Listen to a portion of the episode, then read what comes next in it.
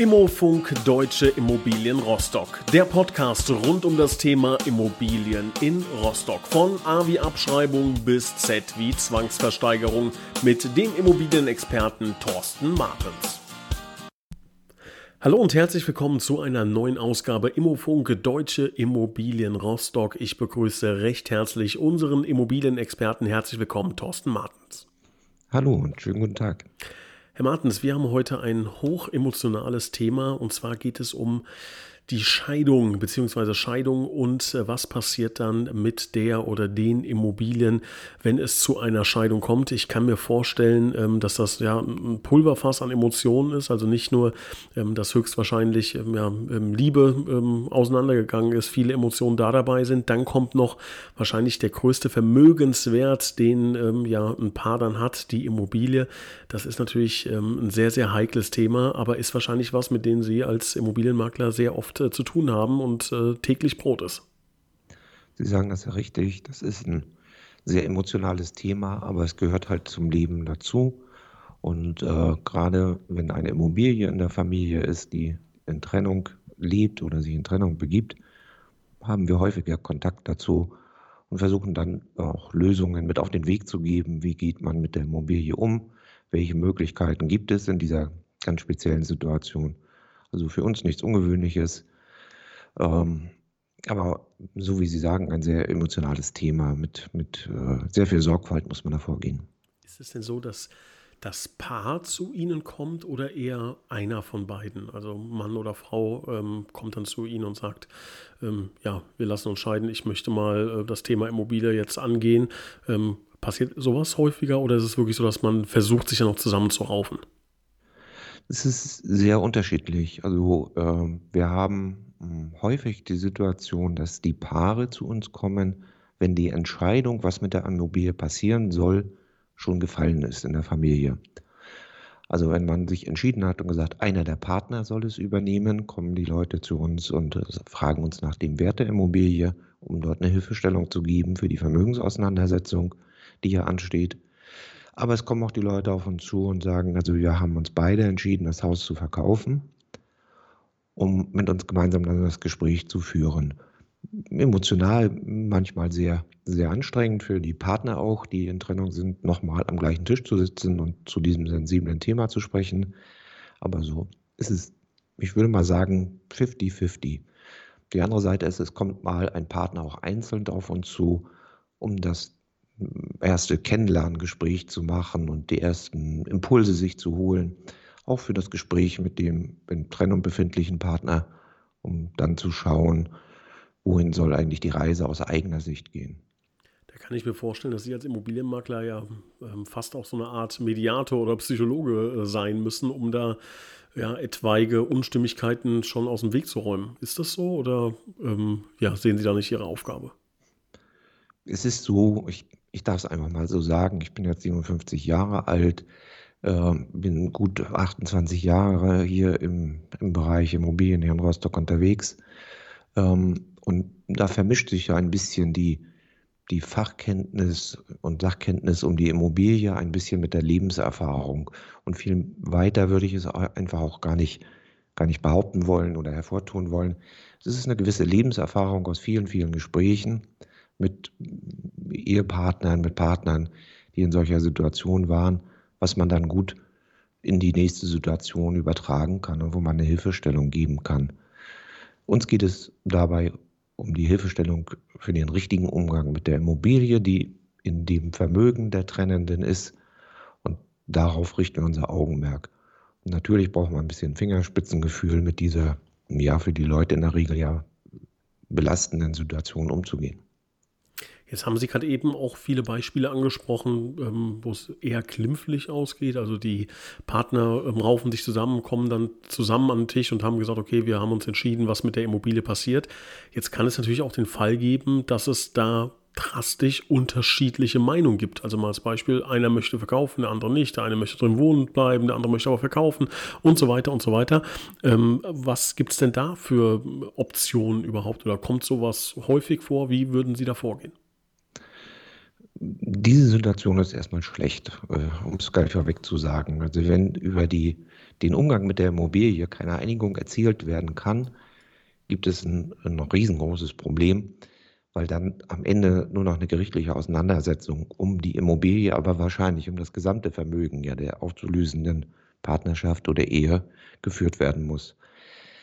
Diese Situation ist, ich würde sagen, relativ selten, dass sich darüber überhaupt nicht geeinigt werden kann. Das betrifft aber nicht nur uns als Immobilienfachleute.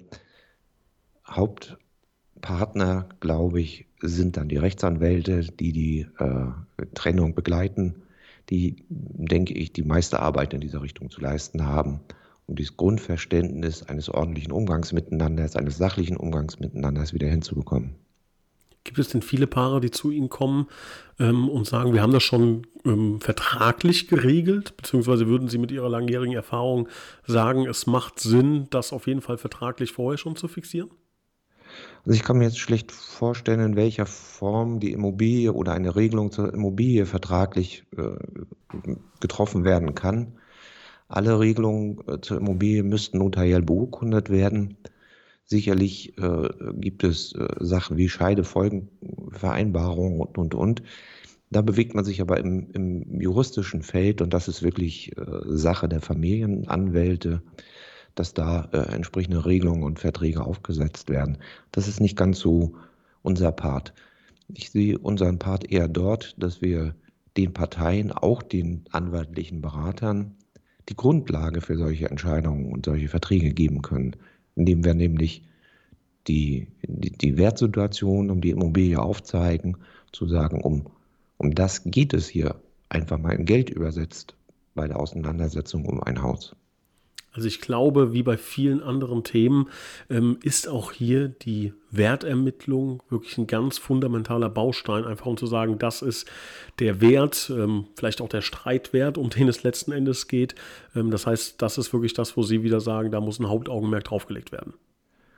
Nach meiner Auffassung ja. Es ist in jedem Falle so, die Parteien die in Trennung sind, müssen wissen, wie hoch der Vermögenswert ist. Und ich glaube, manche Entscheidungen kann man auch erst danach treffen über den Umgang mit der Immobilie, wenn man weiß, was ist das Haus derzeit im Markt wert. Stellt man sich das vor und sagt, wir haben praktisch eine Beziehung, da ist vielleicht von 18, 12 Jahren ein Haus gebaut worden, dann haben wir jetzt zwölf Jahre später eine komplett andere Wertsituation um das Haus. Und das muss natürlich neu angeschaut werden. Was habe ich denn überhaupt für Optionen? Also jetzt ist klar, es geht in Richtung Scheidung. Ähm, Immobilie soll jetzt verkauft werden. Was gibt es da? Ich habe da jetzt so verschiedene Begriffe gelesen. Ähm, Teilungsversteigerung, Realteilung. Können Sie uns da mal einen Überblick geben, was es überhaupt für Optionen gibt? Also die erste Option, äh, gerade wenn vielleicht Kinder im Haus sind, ist natürlich, dass die ehemaligen Partner sich darüber verständigen und sagen, vielleicht bleibt ein Partner im Haus mit den Kindern und äh, es gelingt ihm auch eine mögliche Finanzierung äh, zu übernehmen und alleine fortzuführen und den anderen Partner auszuzahlen. Dann hätte man eine ganz saubere Lösung, die vielleicht für die Familie, mh, hm, gerade wenn Kinder dabei sind, nochmal den größten, größten emotionalen Wert dann auch hat. Die zweite Geschichte ist natürlich, dass man von beiden Partnern sagt, okay, das Haus wird meistbietend verkauft. Dann entsteht der wirtschaftliche beste Nutzen natürlich daraus. Andere Situationen, wenn eben keine Einigung darüber erzielt werden kann, wie mit dem Haus umzugehen ist, ist dann die gerichtliche Zwangsversteigerung, in diesem Fall rechtlich eben eine Teilungsversteigerung zur Aufhebung der Gemeinschaft. Aber das ist natürlich immer hm, ein schlechter Weg. Es hinterlässt natürlich viel Bitterkeit äh, zwischen den Parteien. So eine Teilungsversteigerung, ähm, kann ich die auch durchsetzen, wenn der Partner das nicht möchte? Ja, sie sind im Grundbuch in der Regel äh, je zur ideellen Hälfte Miteigentümer. Das heißt, sie können jederzeit beim Amtsgericht im Bereich Zwangsvollstreckung eine Versteigerung, eine Teilungsversteigerung zur Aufhebung der Gemeinschaft beantragen. Sie sind als Miteigentümer dazu berechtigt. müssen diesen Weg gehen natürlich. Äh, die Verfahrenskosten beim Amtsgericht, die müssen sie vorverauslagen. Es wird auch ein gerichtliches Gutachten gemacht zum Wert des Hauses. Auch das müssen sie vorverauslagen. Also es ist ein bisschen mit finanziellem Aufwand äh, verbunden. Und dann wird die äh, Versteigerung am Ende äh, zu einem neuen Eigentümer des Hauses führen. Und äh, nach Rückführung etwa, etwaiger Bankschulden stehen dann natürlich beiden Parteien aus dem Versteigerungsergebnis den ihnen zustehenden Anteil wieder zu. Das heißt, also machen wir wirklich mal ein Beispiel. Es gibt Immobilie, 500.000 Euro wert. Ähm, die Frau sagt, ich möchte drin wohnen bleiben. Der Mann sagt, nein, wird verkauft, beantragt Teilungsversteigerung. Dann wird die Immobilie verkauft. Dann kann die Frau nichts machen. Das ist so. Ist passiert sowas? Also haben Sie, erleben Sie sowas? Ich glaube, ähm, dass das wirklich der aller, allerletzte äh, schwere Fall der Auseinandersetzung ist. Ähm, ich habe es gerade vor kurzer Zeit erlebt äh, von einem Kunden bei uns aus dem Hause, dass äh, die letztliche Einigung zum Umgang mit dem Haus dann nach dem Antrag der Teilungsversteigerung die Parteien doch noch gefunden haben. Und insofern sehe ich die Teilungsversteigerung wirklich als aller, allerletzten Punkt, der auch wirklich vollzogen wird. Also ist so ein letzter, so ein letztes Druckmittel manchmal noch. Würden Sie das so unterschreiben? Ja, natürlich. Ist eine Versteigerung ist immer ein Druckmittel. Äh, das haben Sie nicht nur in der äh, Auseinandersetzung um eine Trennung. Es wäre genauso bei einem gekündigten Kredit. Ist auch die Versteigerung durch eine Bank das allerletzte Druckmittel, um die Misere sozusagen zu bereinigen. Aber so ist es auch bei der, bei der Trennung. Und ich kann allen Parteien die in einer solchen Situation sind, die eine Trennung haben, nur empfehlen, diesen Weg nicht zu gehen. Versuchen, in jedem Fall vorher eine Einigung zu erreichen. Es gibt viele Möglichkeiten, Einigungen auch herzustellen. Ähm, die Teilungsversteigerung ist äh, das, in meinen Augen das allerletzte Mittel. Übrigens nicht nur bei der Auseinandersetzung äh, gescheiterter Beziehungen, sondern äh, die gleichen Wege könnten sie gehen, wenn sie andere Gemeinschaften auflösen wollen oder müssen, also der Erbengemeinschaft oder auch im, im Wirtschaftsleben, also dass sie eine geschäftliche Beziehung auseinander dividieren müssen. Das heißt also so eine ähm, Teilungsversteigerung, das, also, das ist dann ja an einem Tag quasi, entscheidet sich ja ähm, bei dieser Versteigerung, da geht es ja um eine, um eine, Menge Geld. Also habe ich das richtig jetzt äh, vor Augen, wie das dann so stattfindet, dass es dann wirklich darum geht, man sagt jetzt, okay, wir machen das jetzt, oder ich mache das, ich ziehe das durch, Teilungsversteigerung, die Immobilie ist 500.000 wert, wenn ich Pech habe, da kommt jemand und, und Höchstbietende sagt halt 380.000, habe ich 120.000 Euro verbrannt sozusagen in dieser einen Versteigerung. Ist das tatsächlich so? Äh, darüber muss man sich äh, im Klaren sein, dass äh, das auch geldlich natürlich zum Nachteil gereichen kann. Es ist alles nicht ganz so hitzig, es geht nicht von einem Tag von einem, auf den anderen Tag. Die Teilungsversteigerung ist dann ein gerichtliches Verfahren, also es wird ja vom Amtsgericht durchgeführt. Es gibt bestimmte Fristen, die ablaufen müssen, also es wird ein Versteigerungsantrag gestellt, ähm, bis der Verkehrswert festgestellt wird. Also es können durchaus vier, fünf, sechs Monate vergehen, bis es überhaupt zu einem Versteigerungstag kommt. Und das ist dann der Zeitraum, wo auch gerne mal sich dann nochmal umentschieden wird. Genau, also man hat, wenn man es mal so sagen darf, noch ausreichend Zeit, in dieser prekären Situation nochmal zu Sinnen zu kommen und sich zu überlegen, eine andere Lösung zu finden. Es ist übrigens in der Versteigerung demjenigen, der die Versteigerung betreibt, also einem der in Trennung befindlichen Partner, sozusagen bis zur letzten Minute möglich, die Versteigerung abzusagen. Auch ein angesetzter Versteigerungstermin kann eben selbst im Termin von demjenigen, der die Versteigerung beantragt hat, noch beendet werden. Darf ich denn selber bieten? Also darf oder darf mein Partner bieten? Kommt sowas vor, dass man sagt, okay, ich gehe das Risiko jetzt ein und biete einfach auf die andere Hälfte mit? Nein, es wird die Immobilie insgesamt versteigert. Okay. Also man kann jetzt nicht auf einen Anteil bieten. Es wird ja nicht nur ein Anteil versteigert, mhm. sondern äh, die, das gesamte Haus wird ja versteigert. Aber wenn mir jetzt die Hälfte gehört von diesem 500.000 Euro Haus, 250.000 Euro wird mir zugeschrieben, 250.000 dem Partner ähm, und ich biete jetzt 480.000 Euro, dann müsste ich ja an mich selber 240.000 Euro sozusagen überweisen oder, oder wie funktioniert so ein Prozess oder müsste das ein Anwalt klären? das, das ist ja nachher eine Frage der Abwicklung des, des Kaufgeldes. Es macht nach meiner Auffassung ja keinen Sinn, äh, für sich selber seinen eigenen Anteil zu ersteigern.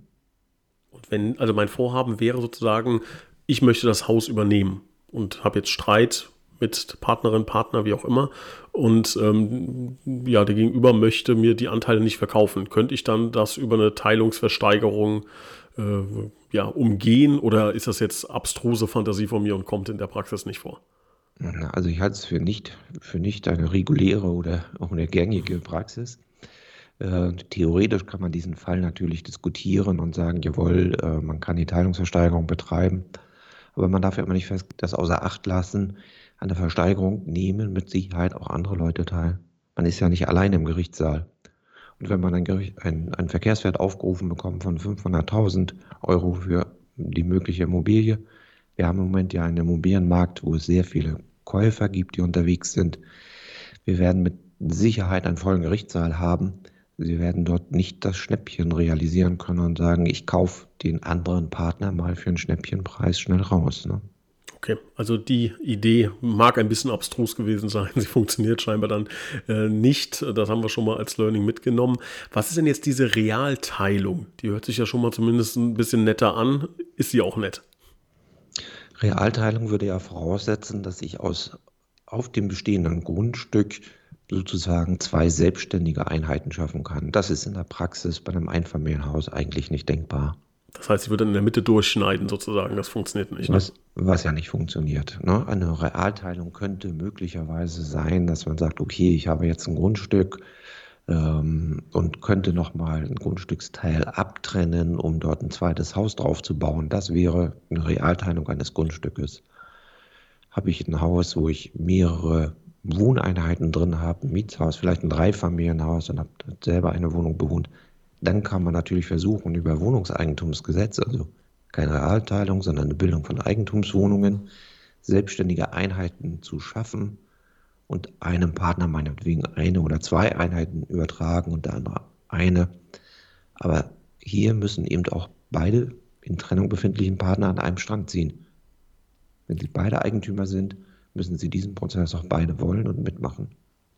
Also ich glaube, ähm, man kann recht gut äh, jetzt raushören und, und als äh, Conclusio quasi festhalten, der beste und wahrscheinlich sinnvollste Weg ist wirklich, egal wie sehr man zerstritten ist, wie sehr man enttäuscht ist, versuchen an den Tisch zu kommen, eine gute Lösung, weil man hat ja letzten Endes das gleiche Ziel dann doch noch, den Maximalpreis zu erzielen. Das geht dann da in, in, in beide Portemonnaies rein, äh, zu jeweils 50 äh, Prozent. Das macht dann wirklich Sinn. Ähm, und ich glaube, das würden auch Sie so sagen, dass man versuchen muss, diesen Weg zu beschreiten. Wenn die Lösung einer der Partner behält, das ehemals eigengenutzte Haus der Familie äh, für sich oder für sich und die Kinder, ähm, dann ist der Verkauf doch die beste Lösung. Und ich glaube, darauf sollten und könnten sich die Leute auch gut verständigen. Und gerade in der heutigen Zeit dürfen sie auch erwarten, dass sie einen sehr guten Verkaufspreis bekommen, ihnen auch einen guten Start in den neuen, in den nächsten Lebensabschnitt ermöglichen wird. Jetzt kann ich mir vorstellen, dass bei einer ähm, Scheidungsdebatte Immobilie es auch ganz oft um Wertgegenstände geht. Also sowas wie die Küche, die habe ich doch bezahlt. Nee, das Sofa, das war ich doch. Ich habe die Reparaturen aber bezahlt. Müssen Sie sich auch äh, mit sowas beschäftigen? Kommt sowas vor? Was sagt da Ihre Erfahrung? Es fließt dann immer wieder mit ein und ich hatte es eingangs schon mal gesagt. Das ist eine ganz emotionale Geschichte, ja, wenn man sich mit den Leuten, die unter dieser Anspannung sind, unterhält. Das muss man einfach als neutraler, der vielleicht zwischen den Parteien steht, einfach aufnehmen und versuchen, die Dinge gegeneinander abzuwägen. Und natürlich ist es so, dass man, wenn man einen Verkauf zum Beispiel solcher Immobilie realisiert, zwischen den Parteien ja auch vereinbaren kann, dass einer 60 und einer 40 Prozent aus dem Verkaufspreis bekommt, wenn man dazu eine freiwillige Vereinbarung hat. Ansonsten regelt das natürlich die gesetzliche Auseinandersetzung um das Vermögen, was dann fairerweise richtig mit einem Familienrechtler, mit einem Anwalt besprochen sein sollte. Ist es denn für Sie, also jetzt eine wahrscheinlich eine persönliche Frage, ähm, immer einfach da auch wirklich neutral zu bleiben. Also ich kann mir vorstellen, da kommen jetzt auch Menschen zu Ihnen, die erzählen Ihnen die schlimmsten Horrorgeschichten, was der ähm, jeweilige andere dann, dann äh, gemacht hat und getan hat und alles so schrecklich. Und aus dem Grund ist dann, ähm, ja, wird die Scheidung vollzogen. Aber Sie müssen dann natürlich eine gewisse Neutralität wahren, weil Sie ja für beide Parteien ähm, sozusagen arbeiten. Funktioniert das immer oder müssen Sie sich da immer wieder selber ähm, ermahnen, sozusagen neutral zu bleiben? Kann man das überhaupt? Muss man das überhaupt? Also die Geschichten berühren einen schon. Das schiebt man ja nicht von sich weg. Das, das nimmt man schon auf. Aber seien Sie einfach sicher, wenn Sie sich mit beiden Parteien getrennt unterhalten, hören Sie die Geschichten von beiden Seiten. Sie haben es immer nicht nur von einer Seite. Also die Schlechtigkeit, wenn ich es mal so sagen darf, wird von links oder von rechts vorgetragen. Und dann bekommen sie natürlich auch wieder ein bisschen ein Bild und erahnen, wie zerrüttet die Beziehung ist.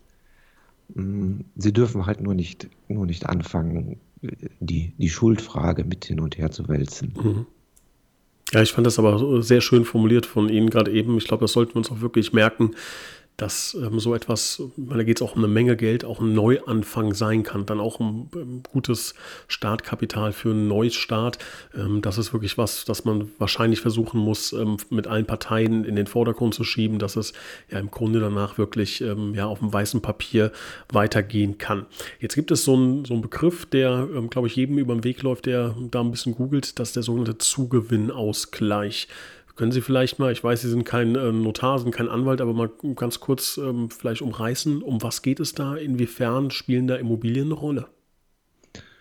Der Zugewinnausgleich ist ja die, die äh, Auseinandersetzung sozusagen über das äh, Vermögen in der Ehe unter Berücksichtigung von, von Anteilen, die einer der Partner vielleicht zusätzlich vor der Ehe mit eingebracht hat oder während der Ehe als persönliche Schenkung von den Eltern bekommen hat oder ähnliches. Und hier muss natürlich der Ausgleich äh, am Ende nach Feststellen des Scheiterns der Ehe, also sprich mit Zustellung des Scheidungsantrages, der Schlussstrich gezogen werden und dies ausgeglichen werden. Für die Immobilie heißt das, sie hat eine Wertsteigerung im Laufe ihres Lebens, in der 10, 12 Jahre, wie es vielleicht gehalten wurde, erfahren. Diese Wertsteigerung würde mal angenommen, das Haus ist jetzt 100.000 Euro mehr wert als äh, vor zwölf Jahren, würde beiden Partnern ja je zur Hälfte zustehen.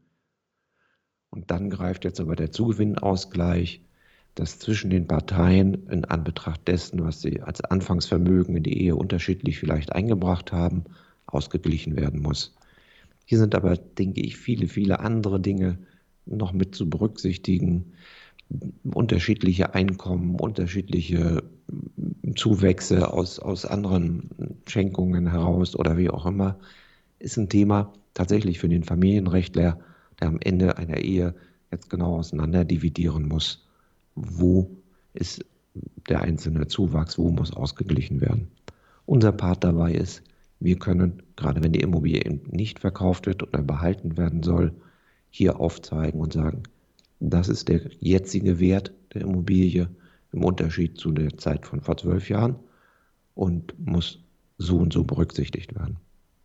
Was passiert denn, wenn noch Kredite zu bedienen sind, wenn noch Schulden ähm, da sind, wenn die Immobilie noch belastet ist? Was passiert dann bei einem Verkauf? Das heißt, wird erstmal ganz normal getilgt? Gibt es dann sowas wie Vorfälligkeitszahlungen? Ähm, Was muss man da beachten?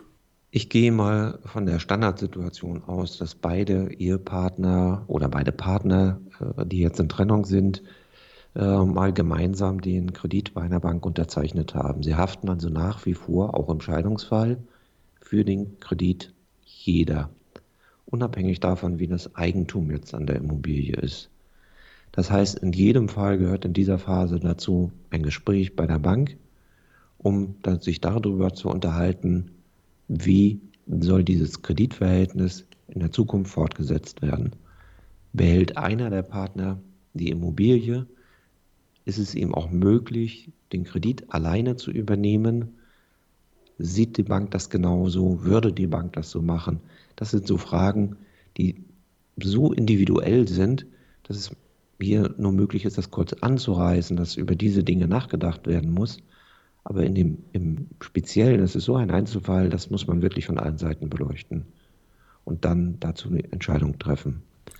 Gibt's? Manchmal kommt auch daraus der Druck, dass eben das Haus verkauft werden muss, weil es keinem der Partner möglich ist, den Kredit alleine fortzuführen. Würden Sie sagen, das ist das häufigste, was passiert?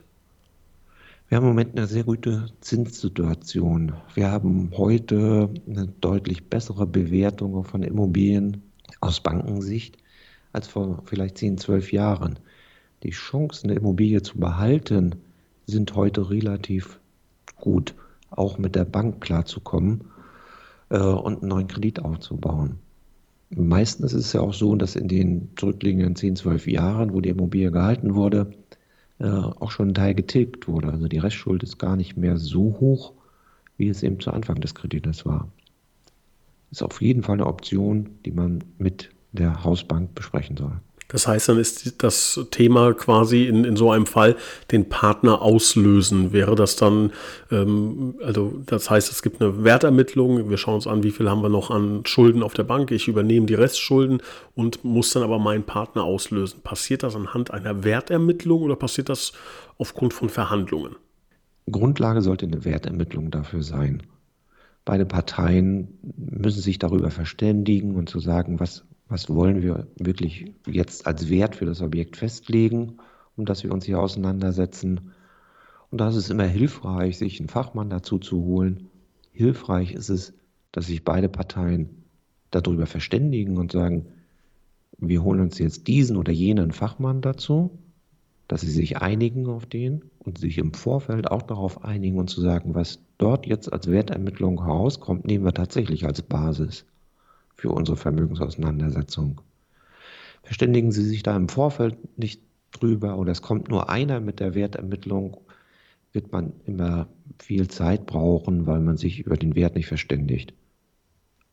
Dann kommt jeder und versucht ein eigenes Gutachten irgendwie ranzubringen, was dann äh, den eigenen Vorstellungen wahrscheinlich ein bisschen, ähm, ein bisschen besser entspricht. Das kann ich mir vorstellen. Das macht Sinn, da im Vorfeld zu sagen, wir suchen uns einen raus, der macht die Wertermittlung und diesen Wert, den nehmen wir dann als Basis und versuchen uns aufgrund dieser Wertermittlung dann zu einigen.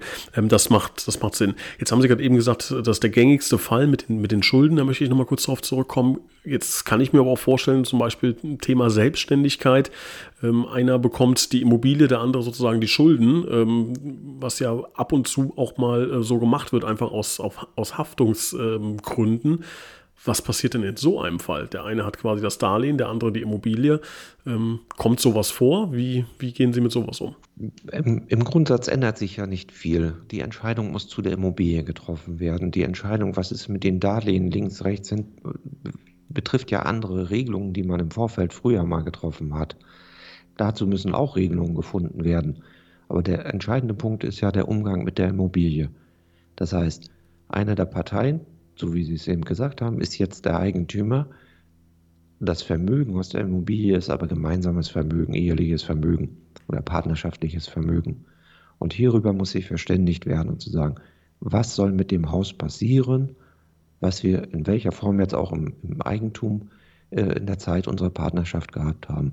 Darüber muss die Verständigung erfolgen. Einer behält es, es wird verkauft. Das sind die beiden wirklich besten Lösungen. Jetzt ist Ihre Meinung wahrscheinlich ein bisschen eingefärbt, aber versuchen Sie das mal neutral zu beantworten. Sagen Sie in ähm, so einem komplexen Thema Scheidung, kann man das Ganze auch ohne Immobilienmakler lösen, wenn es um den Thema Immobilienverkauf geht, Immobilienwertermittlung etc.? Oder sagen Sie, das ist wirklich unabdingbar, dass man da einen Experten an der Seite hat? Sie können jedes Immobilienthema in Deutschland ja ohne Makler lösen, wenn Sie über Wertermittlung oder Verkauf nachdenken. Die Frage ist halt, ob Sie die Expertise in dieser ja, speziellen Materie auch so haben, dass Sie gerade in der Auseinandersetzung mit einem Partner im Vermögen damit gut zurechtkommen. Das muss jeder für sich selbst beantworten, ob er da Hilfe von Dritten mit eben in Anspruch nehmen möchte oder denkt, er kommt alleine mit zurecht. Wir können dafür nur mit auf den Weg geben, völlig unabhängig jetzt von der Maklertätigkeit. Auch beim Gutachter wäre es so, die Erfahrung, einen richtigen Wert festzulegen, ist beim Profi naturgemäß größer.